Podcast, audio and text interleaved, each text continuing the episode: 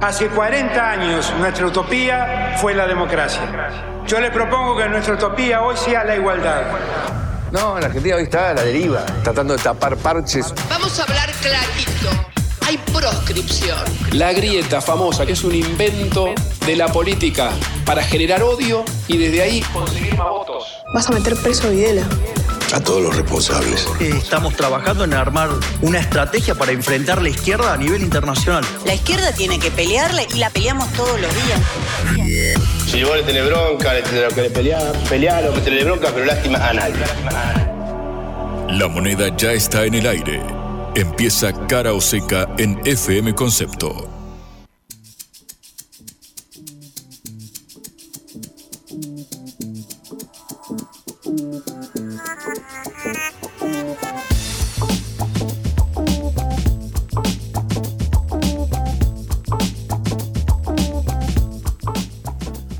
Buenas tardes, eh, los saludan Patricia Lee y Juan Lehmann en eh, Cara, o sea que esta producción de la Agencia Internacional de Noticias Sputnik.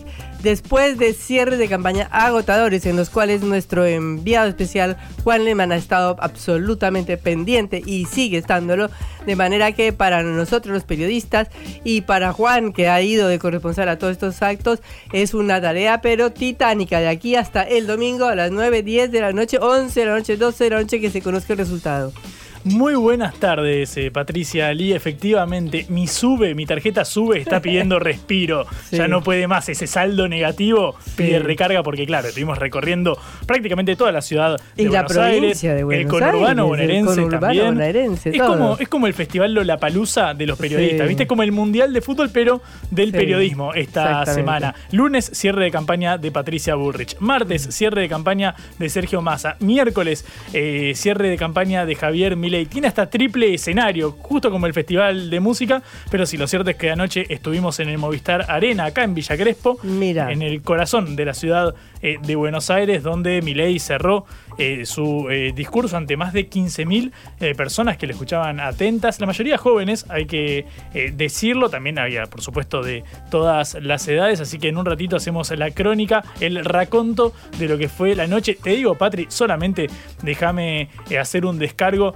Era a las 7 de la tarde, arrancó a las 10 de la noche casi. Dios, Así Dios. que bueno. O sea, es para un público especial, ¿no? Porque ahí familia, gente con chicos y eso difícil, ¿no? Es cierto, si no vi gente con, con chicos, eh, vi muchos grupos de amigos y amigas también, mayoritariamente masculinos, pero distribuido. Eh, lo cierto es que no es que era una enorme mayoría la de los eh, varones, pero había gente de toda la edad. Las edades, ciertamente, la mayoría eran jóvenes. En un ratito te cuento más porque estuve hablando con protagonistas, hablé con la candidata a eh, vicepresidenta de Milei, con Victoria Villarruel, con el candidato a jefe de gobierno de la ciudad de Buenos Aires, Ramiro Marra, con la candidata a diputada eh, Marcela Pagano. Bueno, fueron muchas las voces que circularon ayer, así que en un ratito nos metemos Nos con contás todo eso. Bueno, muy bien. Bueno, de- obviamente es el tema eh, inevitable. Hoy, último día de campaña electoral, donde ya se cierra todo y se acaba todo. Así que haremos algunos comentarios sobre este cierre de campaña, porque ya nos que, solo queda esperar el resultado. Solamente queda eso, pero Patri, si nos metemos en plano económico, queda todavía una rueda cambiaria. Mañana todavía aguante corazón, aguante, porque lo cierto es que en las jornadas preelectorales estamos acostumbrados a saltos bruscos, movimientos del tipo de cambio. Es cierto, el dólar blue, eh, si bien virtualmente no hay movimiento, no, hay, no se compra ni se vende, lo cierto es que al menos lo que reportan las cuevas de la City porteña es que bajó un eh, poquitito, bajó Sí. hasta los 900, 900. pesos, había tocado los 1050 Claro. hace una semana. Es cierto, está estancado el mercado, no hay grandes movimientos. Como es casi un feriado cambiario, como siempre antes de las elecciones. Pero vamos a meternos en el plano económico con un o una especialista que nos explique justamente, bueno, qué perspectivas se abren. ¿Qué desde pasa el lunes? El domingo y qué pasa el lunes. Exactamente, gran problema. Y después iremos a Venezuela, donde hay una buena noticia, porque Estados Unidos ha acordado aliviar algunas sanciones contra el país a cambio de un acuerdo que se logró con la oposición para realizar las elecciones el próximo año. Así que, bueno, Tenemos de todo. empezamos nuestro programa. Cara o seca de Sputnik en concepto FM 95.5.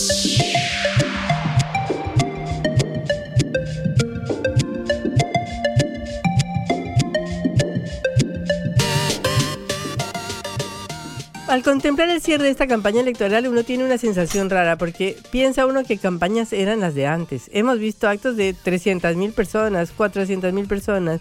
Hemos visto llenas la avenida 9 de Julio, la Plaza de Mayo, con los actos de Raúl Alfonsino, de Carlos Menem, de los distintos candidatos presidenciales que han habido, de Cristina Fernández de Kirchner. Y ahora nos encontramos con una política que está como encerrada. Hace actos que son en estadios en donde van 15 mil personas, como fue el acto de ayer de Javier Milei en el eh, Movistar Arena, como fue el acto de eh, Sergio Massa en eh, el estadio de Arsenal, en la provincia de Buenos Aires, en la localidad de Avellaneda, como fue el acto de ayer Leandro Saltoro, que es el candidato a, jefe de gobierno de la ciudad de Buenos Aires por la Unión por la Patria, que también fue en el Luna Park. O sea, pequeños actos cerrados o actos en algunos barrios como hace Patricia Bullrich en el eh, coqueto barrio de Belgrano, en una plaza, pero son todo cosas chiquitas. Estos actos descomunales, deslumbrantes, ya no existen más quizás por la tremenda crisis política que se vive en el país, por la tremenda desconfianza, por ese tremendo desapego que reflejan los resultados de las elecciones de las primarias abiertas, simultáneas obligatorias, con una 30% de abstención, una gran cantidad de voto en blanco y un sorprendente voto a un candidato como Javier Milei, que era un ilustre desconocido hace dos o tres años. Pero bueno, se cierra este capítulo y hay cosas a destacar. Ya ahora Juan después nos hará la crónica completa del acto eh, de Javier Milei. Pero antes de eso, esta mañana aparecieron todas las estaciones de trenes de la provincia de Buenos Aires con unos carteles en los que se hablaba de la quita al subsidio de transporte. Muy interesante porque decía... Tarifa de trenes de masa, 56 pesos. Para que se den una idea, son 5 centavos de dólar. O sea, en Argentina se viaja en tren de larga, de media distancia, o sea, un tren interurbano desde el eh, conurbano bonaerense hasta el centro de la capital por 5 centavos de dólar. Alguien que quiera sacar cifras y quiera comparar puede saber que en Uruguay, por ejemplo, un boleto de colectivo vale un dólar, o sea, el equivalente a 900 pesos o, 1000 pesos argentinos. Entonces, los carteles dicen, tarifa trenes masa 56 por 56 pesos. Tarifa trenes Miley 1100, tarifa trenes Bullrich 1100. Porque efectivamente eh, Miley y Bullrich están diciendo que van a sacar todos los subsidios. De manera que dentro de que eh, en una campaña electoral todo vale eh, y todas las propagandas valen, esto es una propaganda que juega a favor del oficialismo, porque ciertamente si le sacaran el subsidio al transporte, este país pagaría 20 veces más el transporte de lo que lo pagan hoy, cuando obviamente es un privilegio eh, seguramente de eh, un sector de la sociedad, porque no sucede en todas las eh, ciudades igual, pero de cualquier manera nadie se puede imaginar pagando un boleto de colectivo a mil pesos como se paga en el vecino Uruguay.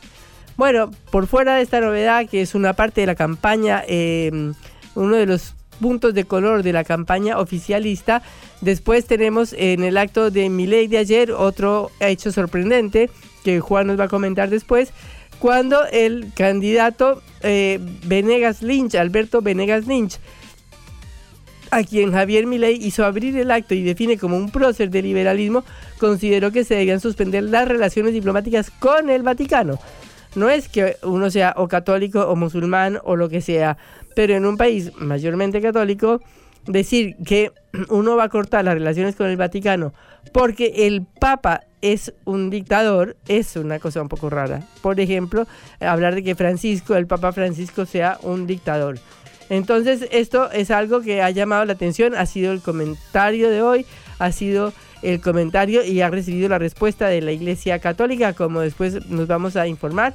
Pero es un hecho eh, que uno, la verdad, honestamente no sabe si le gana o le quita votos o si da lo mismo lo que diga, porque francamente es un comentario que parecería inadecuado en un país mayoritariamente católico que tiene un papa católico que se llama Francisco, que es el, eh, el personaje más importante a nivel mundial que tiene la Argentina. Sería Francisco, sería Messi y, y pare de contar. Y quizá Maradona, pero como importancia trascendental en el mundo, el Papa Francisco.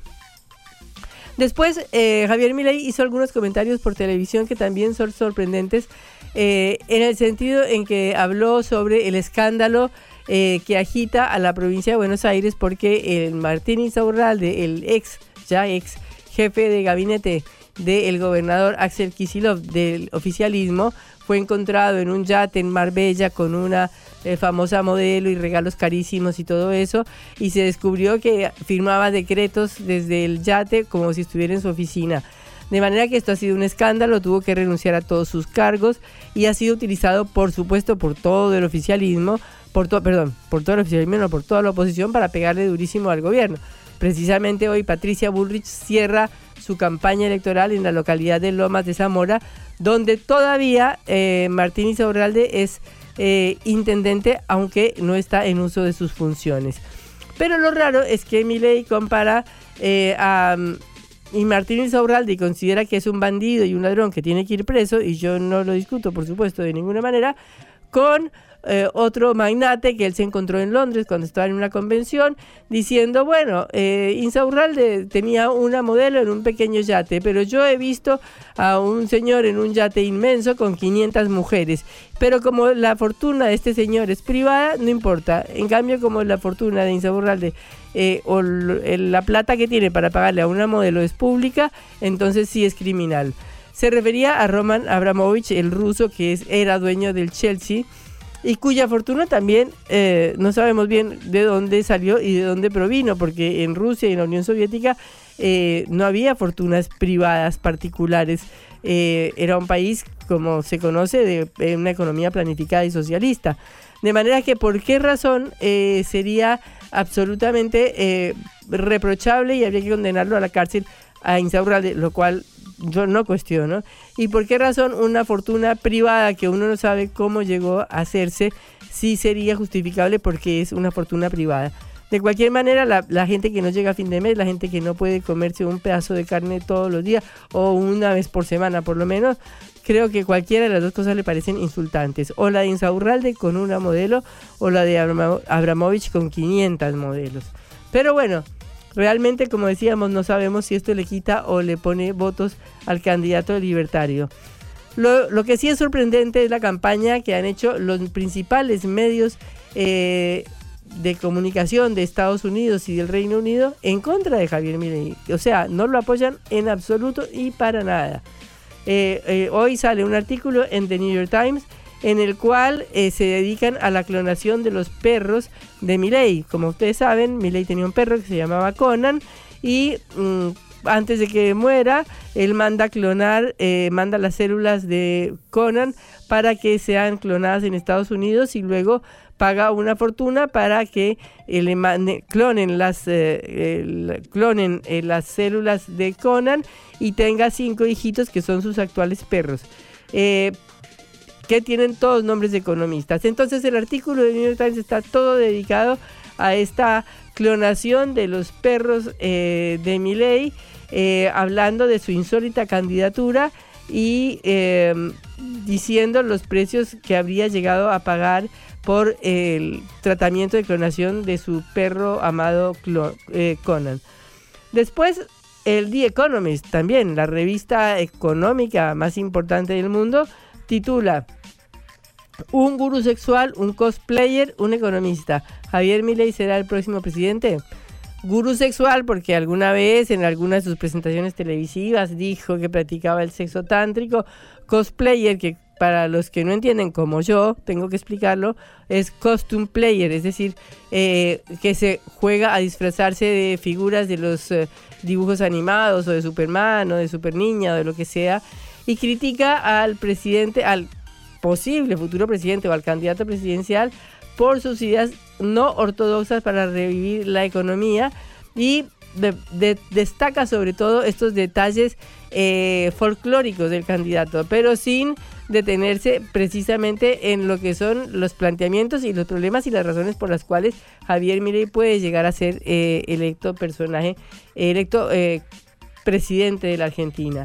Y por último también dice lo mismo el Guardian, otro medio británico de primera magnitud, en donde hace una entrevista con Lilia Lemoyne, que nosotros también entrevistamos acá, eh, para contar cómo eh, le convirtió la cabellera a mm, Javier Mirey en una mezcla de Elvis Presley y de el Wolverine, este personaje también de los dibujos animados, y dice que, eh, diciendo que se parece Wolverine, actúa como Wolverine y es como un antihéroe. Bueno, pero todo esto es campaña negativa, campaña en contra, eh, que se puede uno estar a favor o puede estar en contra, o le puede gustar o no le puede gustar, pero realmente lo que hay que hablar es de las propuestas oficiales de los candidatos, de qué salida proponen para la Argentina, no de todos estos detalles eh, secundarios que hacen una personalidad, porque uno no conoce las personalidades de los otros candidatos, ni lo que hacen en la intimidad de sus hogares, ni si duermen con sus perros o no duermen con sus perros. De manera que estamos ante una campaña, por lo menos, que destaca cosas que son de consumo privado y no de consumo público y no hace la licencia de eh, por qué Javier Milei podría llegar a ser el futuro presidente de la Argentina. Pero bueno, esta idea de que hay que hacer cosas locas y raras también se le pegó a otros candidatos como Leandro Santoro, el candidato a jefe de gobierno de la ciudad de Buenos Aires, que salió con un toro disfrazado en el acto de cierre en el Luna Park, asegurando que bueno, este domingo va a ser una elección histórica y que eh, se está luchando para que la ciudad no deje, de ser un bien familiar, patrimonio de los Macri, porque como se sabe, eh, Mauricio Macri fue el intendente de la ciudad de Buenos Aires desde 2005, 2007, no recuerdo la fecha exacta, hasta 2015 cuando fue elegido presidente eh, luego vino Horacio Rodríguez Larreta y ahora viene Jorge Macri, el primo de Mauricio. De manera que eh, están, eh, el eje de la campaña era decir que no se puede hacer, hay que romper este clan familiar que gobierna la ciudad de Buenos Aires.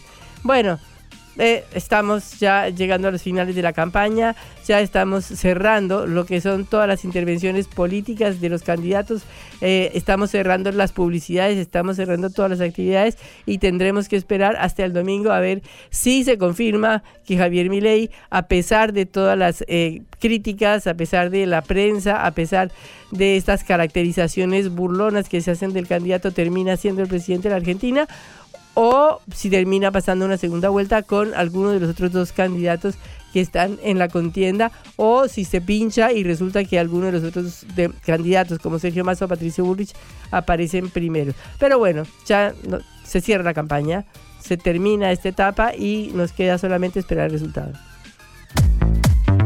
Reflexión y análisis de las noticias que conmueven a la Argentina y al mundo.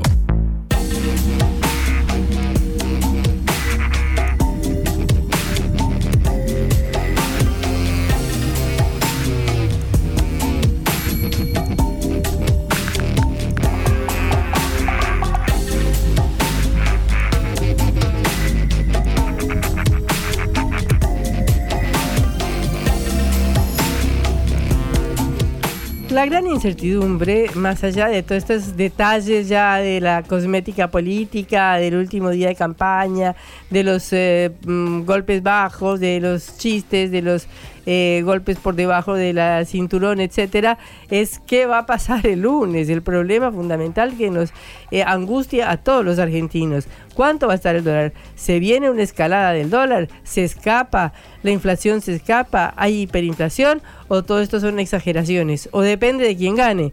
Y si gana Sergio Massa sigue todo más o menos parecido. Y si gana Javier Milei si se va todo por las nubes.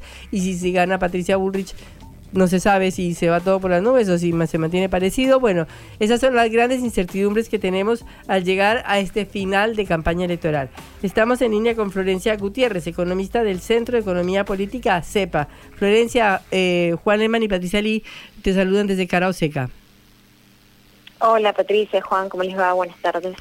Bueno, Florencia, como economista me imagino que estás pendiente de los resultados electorales y nos podrás dar tu opinión de qué piensas que puede pasar en cualquiera de los tres escenarios o más que pueden abrirse el domingo.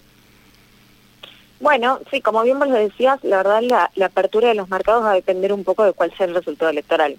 Está claro que los tres candidatos que hoy están en, carrera tienen eh, diferentes propuestas, eh, y en base a quien salga más fortalecido el domingo, seguramente tengamos un mercado que reaccione de, distintas maneras. Probablemente uno podría esperar una mayor eh, convulsión en los mercados o una incluso suba del, tipo de cambio, eh, hablando de los dólares financieros y el ideal, si sale como candidato más fortalecido o incluso si gana en primera vuelta Javier Milei.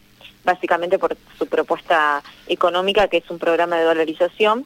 Ese programa de dolarización necesita una cantidad de dólares para transformar todos los pesos que tenemos hoy en la economía, que lleva el tipo de cambio a un valor que hoy en el mercado está más o menos en, en 3 mil pesos o incluso un poco más de acuerdo los cálculos eh, que uno tome. Entonces, ese, eh, en este escenario es el escenario que es de mayor incertidumbre para los mercados y por lo tanto uno podría esperar determinadas presiones en el mercado cambiario.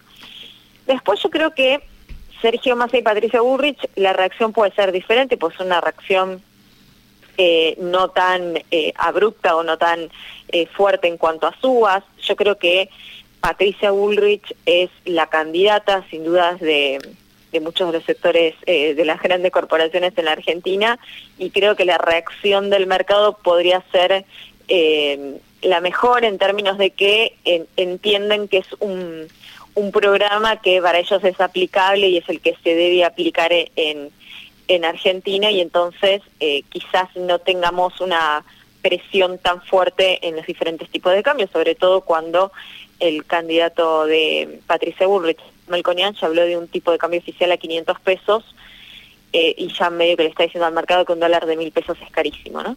Mm. Y por otro lado, bueno, la eh, candidatura de, Sergio Massa, que hay que ver ahí qué, rol tiene el domingo, pero eh, creo que depende cómo salga, si entra o no al balotaje con mi ley, cuál sea la diferencia, ¿no? Porque si, si la diferencia no es muy grande y entonces está la posibilidad de que efectivamente salga como el candidato vencedor, probablemente también no tengamos una reacción tan positiva del mercado porque no es el candidato que quizás están esperando, pero de cualquier manera no va a ser tan fuerte como... Eh, como que salga Javier Milei como el candidato. O sea, para resumir un poco la idea, yo creo que el escenario más negativo en términos de lo que pueda pasar el lunes en la apertura es un Javier Milei muy fortalecido, eh, básicamente por su programa económico. Con Sergio Massa o con Patricia Bullrich, bueno, creo que la cosa es muchísimo más manejable, sobre todo con los dólares que ingresaron ahora del, del intercambio de monedas con China, ¿no? Florencia, ¿cómo andás? Buenas tardes, acá Juan Lehmann.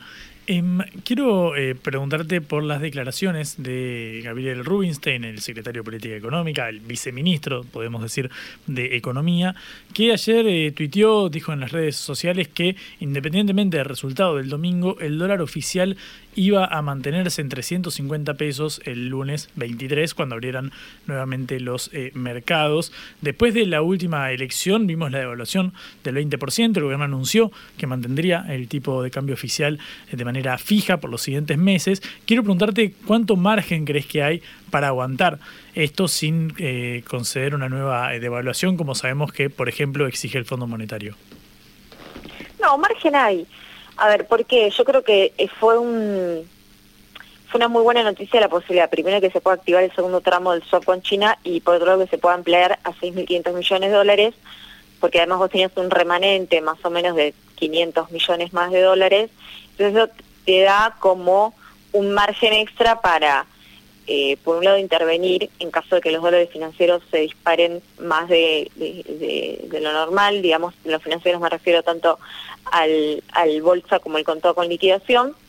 Eh, entonces, eh, te da un colchón de tiempo, pero además vos ya la, discusión con el Fondo Monetario la va a tener quien, quien sea el presidente del próximo gobierno, ¿no? Porque la realidad es que vos hoy tenés vencimientos con el fondo, más o menos por 2.700 millones de dólares, pero hoy los derechos especiales de giro, giro, que es con la moneda que se le el organismo, ya los tenés. Entonces, no te puede exigir, porque vos ya la plata para pagarlo tenés, no tenés desembolsos hasta diciembre, eso ya va a estar en discusión con el próximo gobierno, medio que te lo sacaste un poco de, encima en este estos meses al Fondo Monetario, digo, ¿no? Después obviamente vas a tener que discutir un nuevo programa, pero eh, yo creo que la principal dificultad la vas a tener si gana eh, Javier Milei, como les estaba diciendo anteriormente. Lo que dijo particularmente Gabriel Rubinstein es un dólar oficial a 350 pesos, pero con... Eh, después del 23 de octubre, ¿no? va a tener un crawling peg, o sea, un, movimiento del orden del 3% mensual para llegar más o menos a 3,80 en diciembre. O sea, la idea no es dejarlo fijo en ese valor, sino en algún momento empezar a hacerlo correr, obviamente por debajo de la inflación. Vos me preguntás, yo creo que el margen lo tenés si gana eh, Javier, si gana mm, eh, Sergio Massa o Patricia Bullrich. Si gana Javier Milei, me permito dudar que no tengas que hacer algún salto abrupto antes de las elecciones y probablemente tenga que ser acordado ya en caso que gane Milei va a tener que ser acordado con, con Javier Milei también, ¿no? Mm. Para llevar un escenario de, más tranquilidad a, a, una economía que seguramente va a estar transitando un escenario de mucha incertidumbre. Pero insisto, va a depender un poco de quién sea el candidato que esté fortalecido. Estamos hablando con Florencia Gutiérrez, economista del CEPA, el Centro de Economía Política. Eh, Florencia, el otro capítulo que al menos personalmente me, preocupa es el de los depósitos en los, bancos. Sabemos que ahora por eh, los encajes y, demás eh, medidas está más robusto y mayor liquidez para atender las necesidades de, por ejemplo, los, los nada, quienes tienen dinero en, el banco y quieren retirarlo. ley dijo hace poco que el peso no valía nada, que bueno, en su caso retiraría eh, los, lo que se tenga ahí en las cuentas eh, bancarias. Quiero preguntarte si la, la, qué tan robusto es el sistema en este momento para evitar que la corrida cambiaria que tuvimos hace unas semanas se traduzca en una corrida bancaria en caso de que, por ejemplo, mi ley o ganara en primera vuelta o eh, entrar al balotaje, pero con una diferencia considerable que le hiciera presumiblemente el favorito. ¿Crees que el lunes, cuando abran los, los bancos, está el riesgo de que vivamos una situación similar a las imágenes del, del 2001? Mira, no, la verdad es que no lo creo por lo que bien vos decías. La verdad que hay eh, distintos indicadores que uno puede analizar de solvencia y liquidez de los sistemas financieros y hoy es uno de los sistemas financieros que está más, eh, más seguro a nivel internacional justamente por las regulaciones que se pusieron a estas entidades después del año 2001. Eh, eso nos permitió hoy que prácticamente el 70 y el 80% de los depósitos en dólares estén físicos en los bancos, ya sean en, las cuentas, ya sea modo encaje, ya están líquidos. Entonces, eh, la realidad es que si hoy la gente quiere ir a, retirar sus dólares, o incluso el lunes quiere retirar sus dólares, eh, solamente el problema va a ser los camiones que tienen que transportar los caudales, pero una vez que llegan los camiones, los dólares están. Ahora bien, eh, sí me parece bastante irresponsable las declaraciones de Javier Milei, porque bien sabemos que en su programa económico, cuando él habla de eh, dolarización, hay una parte de los depósitos de la gente que es las LELIX, son las LELIX, las LELIX, la, contracara de las LELIX, de estas letras de liquidez que emite el Banco Central, son los depósitos de, las personas, son los plazos fijos, porque vos vas, es un plazo fijo, el banco con esa guita se la presta al Banco Central, el Banco Central le paga una tasa de interés y esa tasa de interés es la que después del banco te paga vos el plazo fijo si vos no si vos generas una incertidumbre respecto a cómo vas a dolarizar las LELIX, está generando una incertidumbre a la gente que tiene depósitos en pesos en los bancos. Entonces yo lo que sí creo es que eh, no estamos en este momento en un escenario em, de preocupación o de crisis en los bancos, pero sí creo que si el lunes el escenario es que gana Milley, bueno, ya el equipo económico tendrá que explicar bien eh, su programa para no generar preocupación en, los depositantes, ¿no? Y si van a dolarizar con los dólares que la gente tiene depositada en, los bancos, porque en su momento cuando ellos hicieron el cálculo de los dólares que tenían para dolarizar, los ponían a esos dólares dentro del cálculo. Después es cierto que Javier Milei en otras declaraciones dijo que no, que los depósitos de la gente en dólares no se van a tocar. Bueno, todo esto habrá que ver qué pasa si Milei asume, eh, si Milei gana. En principio, si vos me decís, hoy el escenario como está, no hay ningún tipo de problema, y el lunes si gana Sergio Massa, si gana Patricio Bullrich, no va a haber ningún tipo de problema, y si gana Javier Milei tendrá que salir a aclarar para que tampoco haya ningún problema, digo esto para no generar ningún tipo de, caos o preocupación de más. Eh, Florencia, todo el mundo dice que el año que viene la economía va a florecer porque tenemos eh, van a entrar 20 mil millones de dólares que no entraron este año por la sequía, vamos a tener el gasoducto Néstor Kirchner funcionando y vamos a exportar posiblemente energía, o sea, va a ser un panorama absolutamente distinto y también con la minería y el litio, bueno, están agregando un montón de cosas que dicen que se pueden agregar 40 mil millones de dólares. O sea, cualquier gobierno que venga va a tener un panorama a favor.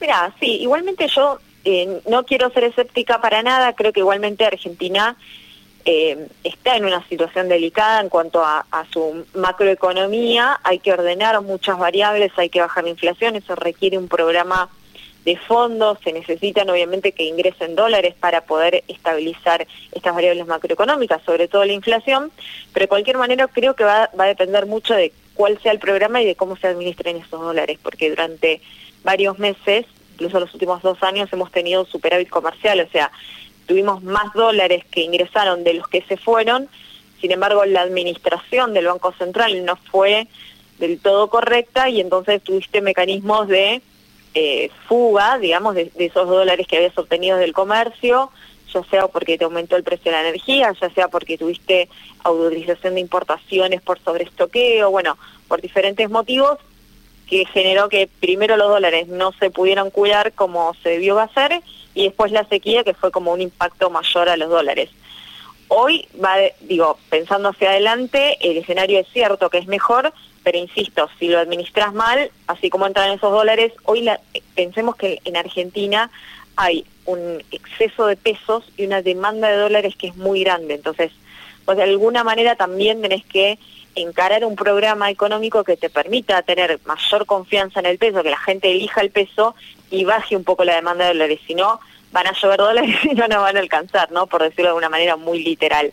Claro. Eh, entonces tenés que tener un programa, tenés que administrar bien el ingreso de dólares y obviamente tenés que tener un shock interno y externo favorable porque últimamente hemos pasado por muchos shock externos que también han condicionado bastante nuestra economía, desde la pandemia, la guerra, después lo que fue la sequía, así que también dependemos de un poco cómo sea el, escenario internacional.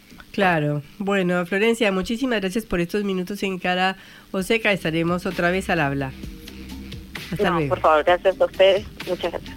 Florencia Gutiérrez, economista del Centro de Economía Política CEPA. En la vida hay que elegir. Cara o seca.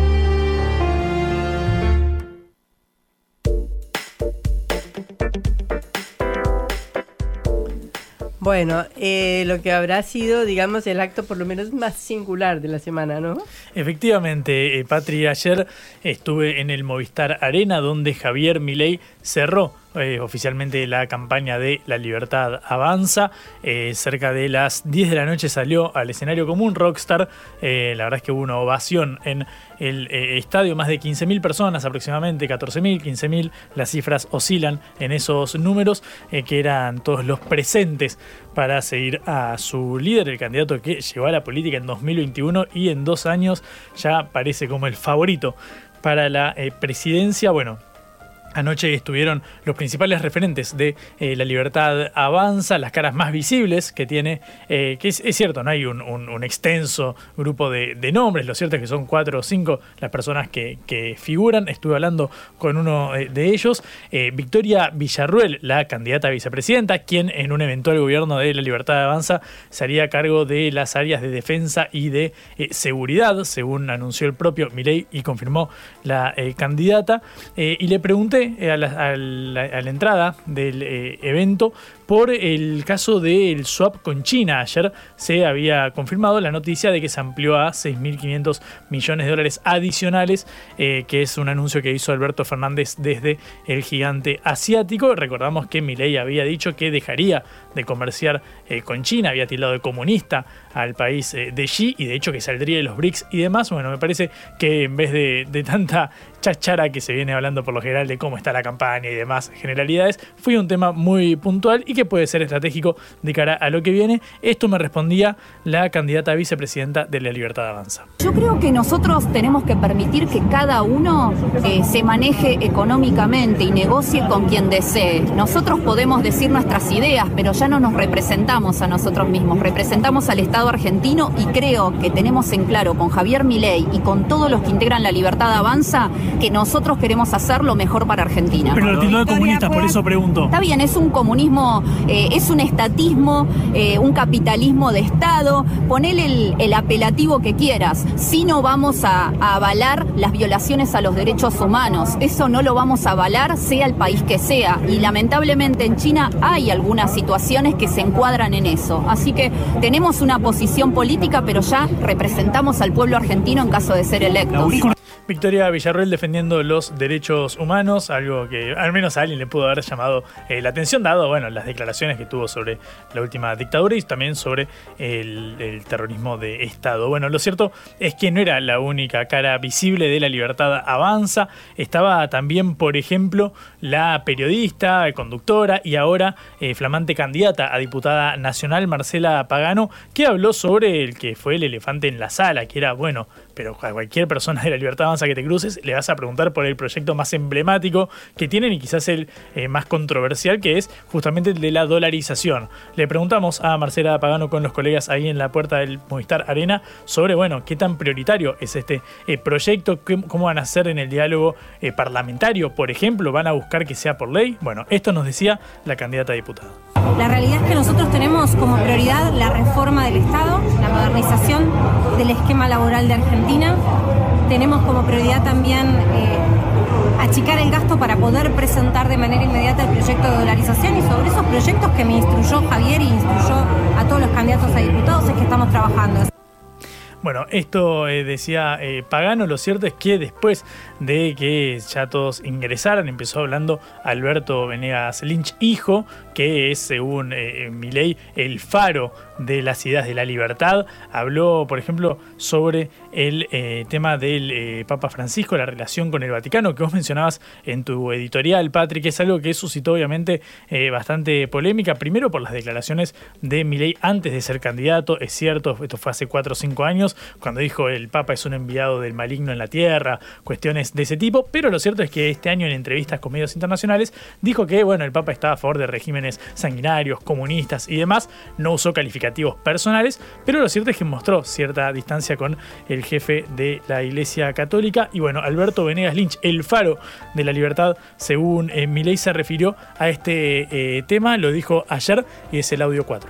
Por consideración a mi religión católica, por respeto a esa religión, creo que habría que imitar lo que hizo el presidente Roca. Esto es suspender las relaciones diplomáticas con el Vaticano mientras...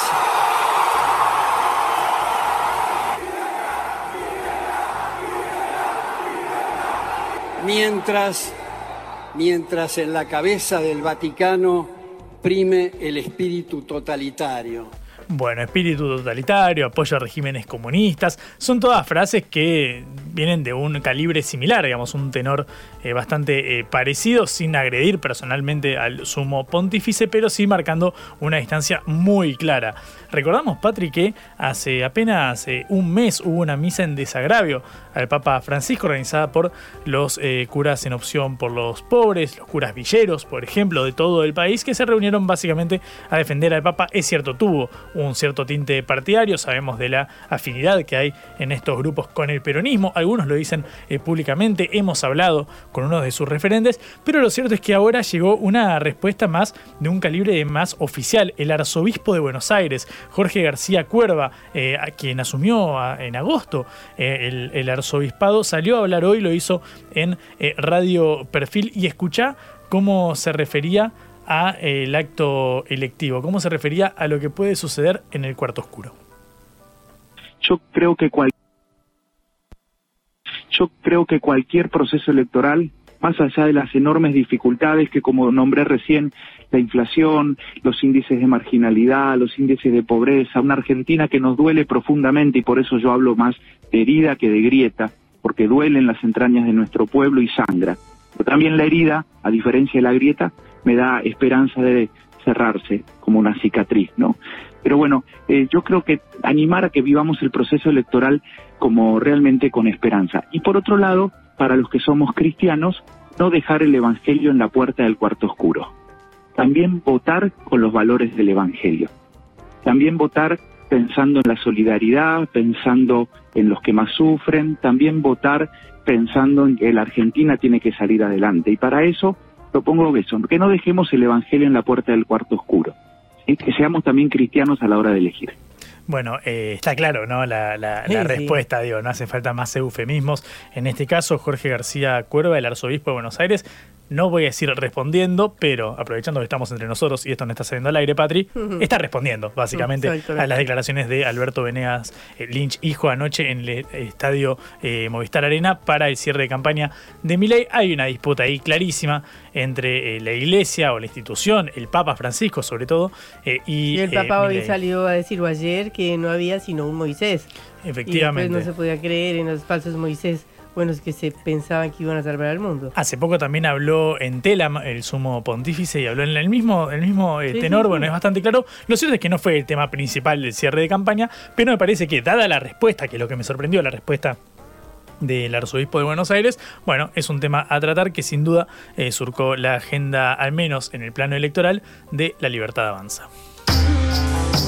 La vuelta al mundo en la vuelta a casa.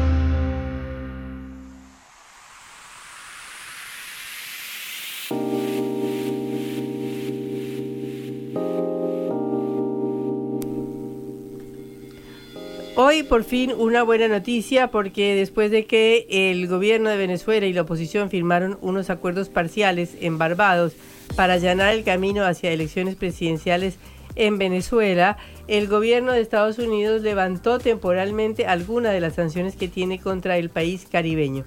En un comunicado del Departamento del Tesoro de Estados Unidos eh, se aseguró que en respuesta a estos acontecimientos democráticos, Estados Unidos ha emitido licencias generales que autorizan transacciones que involucran al sector de petróleo y gas de Venezuela y al sector del oro, así como también eliminan la prohibición del comercio secundario. Esto eh, es una licencia general por seis meses para el sector petrolero y de gas de Venezuela y también otra licencia general que autoriza las transacciones con Minerven, la empresa eh, venezolana productora de oro. Pero siguen vigentes otras prohibiciones de negociación en el mercado primario de bonos venezolanos y en otros rubros de la economía que siguen golpeando al país eh, caribeño. Estamos en línea en este momento con Indriana Urbaneja, abogada venezolana, que nos eh, recibe desde Caracas y a quien le queremos preguntar cómo han caído estas noticias en el país. Hola Indriana, somos Patricia Lee y Juan Lehmann desde Caro Seca en Buenos Aires. ¿Cómo estás? Hola Patricia, un gusto saludarlos y bueno, desde aquí de Venezuela un fuerte abrazo, un saludo. Solo hacer una corrección ahí, es Indriana Parada. Parada. Eh, parada, sí, Indriana Parada y bueno, nada, igual Perdón, aquí les discúlpanos. No te preocupes, no te preocupes. Bien, bueno, Indriana, dinos cómo han sido recibidas estas noticias en Venezuela. Oye, en primer lugar decir que estas son unas noticias muy positivas. Eh, se ha recibido con profunda esperanza, sobre todo cuando nosotros hablamos de más de cerca de ocho años, ¿no? Mm, sometidos a unas crueles e ilegales medidas coercitivas unilaterales, lo, las llamamos sanciones, que generan toda una serie de restricciones y que impactan negativamente a la, a la economía venezolana. Lo hemos visto a lo largo de ocho años. Ya no solamente el gobierno de Venezuela, sino el Consejo de Derechos Humanos de las Naciones Unidas ha dado cuenta de todos los impactos negativos eh, que ha generado estas sanciones ilegales en, en, la, en la vida del venezolano, en la vida social, económica y sobre todo en la parte humanitaria.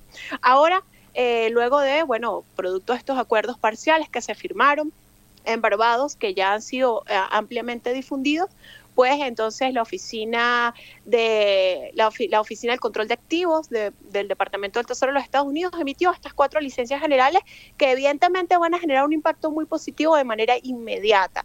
Nosotros sabemos muy bien que no esto no, no representa una eliminación en total de la de la sanción, es como una autorización dentro de la sanción, pero que de manera inmediata va dando eh, y de manera progresiva le va dando a Venezuela las capacidades entonces de ejercer sus derechos económicos, eh, sus derechos de poder eh, generar todos los ingresos. Recordemos que, por ejemplo, en materia de petróleo, eh, es el principal producto de exportación, por lo tanto el principal producto que genera ingresos dentro hacia la economía venezolana y que de manera definitivamente va a generar una, una recuperación inmediata, por lo vemos en las capacidades productivas del país. Nosotros hablamos de cuatro licencias generales, lo que se ha informado, hablamos de la licencia 43, por ejemplo, que autoriza todas las actividades de explotación, comercialización, producción de lo que es el sector oro, que tiene que ver con la industria Minerven Esto es muy importante para nosotros los venezolanos. Y luego tenemos una, la licencia 44, que es una licencia muy amplia, en donde allí se permite todas las actividades de producción, comercialización, eh, explotación de lo que es el, el, tema del petróleo, ¿no? Hacia el área petrolera, pero no solamente eso, que también habilita entonces al Banco Central de Venezuela y al Banco de Venezuela para realizar las operaciones financieras que tienen que ver con todas estas actividades de comercialización y venta. Entonces, esto, esto es muy importante porque parcialmente pudiéramos estar hablando que se puede Venezuela ir nuevamente al sistema SWIFT para poder entonces generar estos medios y mecanismos de pago que necesariamente derivan de la comercialización de, de nuestro, de nuestro petróleo. Eh, y bueno, también hablamos de la licencia 45, que es muy importante para nosotros porque autoriza todas aquellas actividades de prestación de servicios y de abastecimiento de combustibles para las aeronaves de nuestra principal línea aérea, que es Conviasa. Y esto también permite realizar actividades, por ejemplo, en las actividades de repatriación de los nacionales que está llevando adelante Venezuela. De manera que estas cuatro licencias generales vemos que seguramente es un primer paso como lo ha dicho el presidente Nicolás Maduro, un primer paso para poder lograr entonces que Venezuela retome sus derechos de autodeterminación y de soberanía, que nunca debió haberlos perdido, estamos muy claros en eso, nunca se debió eliminar los derechos soberanos del pueblo de Venezuela para poder desarrollarse económicamente, productivamente y socialmente. Sin embargo, producto de esta diplomacia, estas conversaciones, de, de irnos por el camino de la paz, y no responder con agresiones, pues vemos entonces que ahorita se están concretando estos resultados positivos. O sea que, por ejemplo, eh, recuerdo el caso del avión venezolano que vino a Argentina y que no pudo ser aprovisionado. ¿Todos estos problemas se resolverían? En este caso, con la, con la licencia 45, sí. Eh, hace temprano se hacían unos análisis aquí con expertos y con miembros de la comisión de diálogo que estuvo en Barbados y en efecto hacía el ejemplo puntual con Argentina. Decía, por lo menos nuestra línea aérea va a poder, nuestras aeronaves van a poder ir a Argentina y ya no existe la excusa de poder ser abastecidos por de combustible, ni mucho menos prestarle lo que son los servicios técnicos, eh, de manera que esto genera, por supuesto, un impacto muy positivo. Eh, también hablamos de, además de estas cuatro licencias generales, es importante tomar que fueron seis medidas en generales que se que se concretaron con Estados Unidos, con el gobierno de los Estados Unidos, porque aparte de las cuatro licencias generales, existe una que fue tomada el 17 de octubre, en donde que es una licencia privada, en donde se autoriza al gobierno de Venezuela eh, a ejercer o a llevar adelante este proyecto que se está desarrollando con el gobierno de Trinidad y Tobago, que es la explotación del gas natural en el campo Dragón. Eso también es muy importante porque se puede avanzar entonces en la venta y comercialización de gas natural venezolano. Pero además también existe una prórroga de dos licencias que eh, eh, ya, estaban, ya estaban antes y estas prórrogas tienen que ver entonces con extender la prohibición de los bonos que tienen que estar atados a, nuestra, a nuestra industria Citgo. Esto es muy importante porque pues eh, al extender la prohibición de venta pues nosotros estamos como, como, forma parte del segundo acuerdo parcial que se firmó, estamos protegiendo los intereses, los activos, los intereses vitales del gobierno de Venezuela. Entonces, por un lado, eh, recuperamos una capacidad económica productiva de comercialización y por otro lado, estamos protegiendo entonces, en este caso, nuestra principal filial en, en, en el extranjero, que es Citgo, y que todo, se extienda entonces la provisión de por lo menos en este caso pudiera se evita que vaya a ser rematado o que vaya a ser vendida nuestra nuestra empresa. Recordemos que estaba sometida a una medida ilegal. O sea que Citgo eh, sigue manteniéndose como venezolana. Sí, sí, o sea, Citgo todavía está sometida a la medida ilegal, recordemos, eh, y que estaba autorizada por una decisión de un tribunal de Delaware, está autorizada a, vender, a vender los bonos, o sea, que los acreedores fueran en contra de nuestra empresa. Esto por una medida absolutamente ilegal, e, evidentemente, y que Venezuela ya ha fijado su posición. Sin embargo, con todas estas conversaciones y con todos estos acuerdos, eh, ahora existe una prohibición de vender estos bonos evidentemente eh, limita a estos acreedores que ya estaban autorizados ilegalmente por este tribunal de los Estados Unidos a ir en contra de los activos de CICO. De, manera que ahora se mantiene esta protección y nosotros esperamos que progresivamente, como lo ha dicho el presidente, continúe, se continúen concretando más acuerdos para que entonces eh, pudiera mantener esta, este logro parcial, porque lo hablamos que es una licencia que hablan de licencia temporal por seis meses, que pudiéramos ir concretando que estos logros parciales pudieran ser ya más definitivos. Y en relación con los acuerdos electorales logrados con eh, la oposición en Barbados, ¿qué nos puede decir? ¿Se van a hacer elecciones dentro de, eh, el segundo semestre de 2024? Eh, ¿Esto qué incluye y qué no incluye de la oposición venezolana? Sí, este es el primer acuerdo parcial que se firmó, que se llama puntualmente sobre la promoción de derechos políticos y garantías electorales.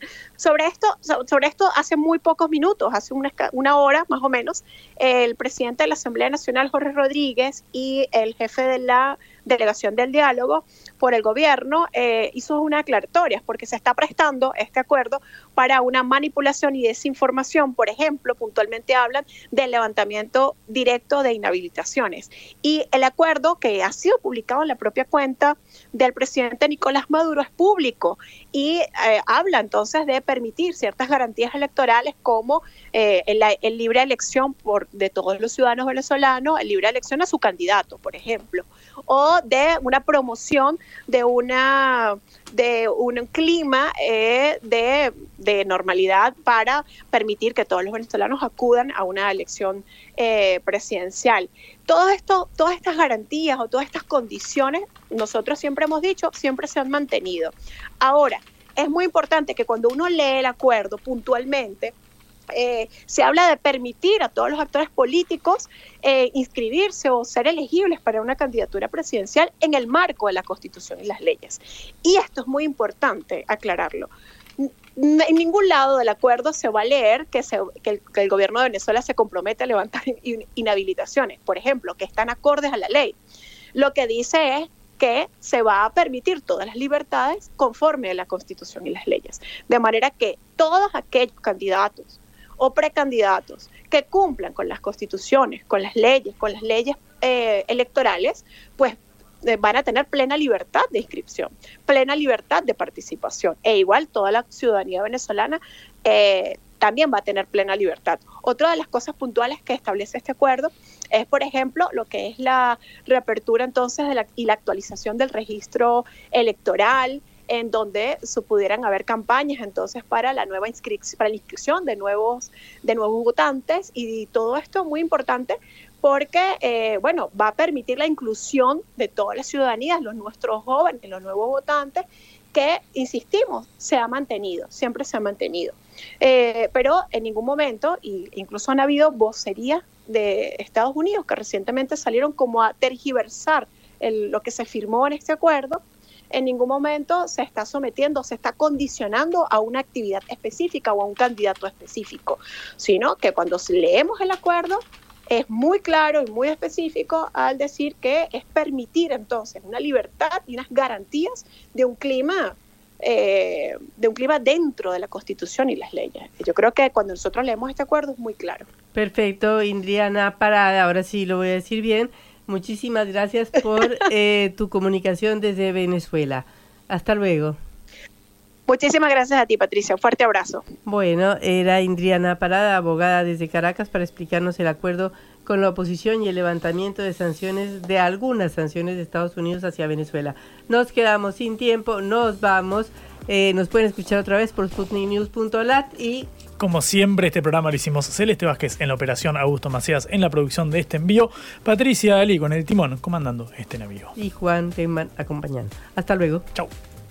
Vamos a hablar clarito. La guerra contra las drogas ha fracasado. Se ha producido un genocidio en mi continente.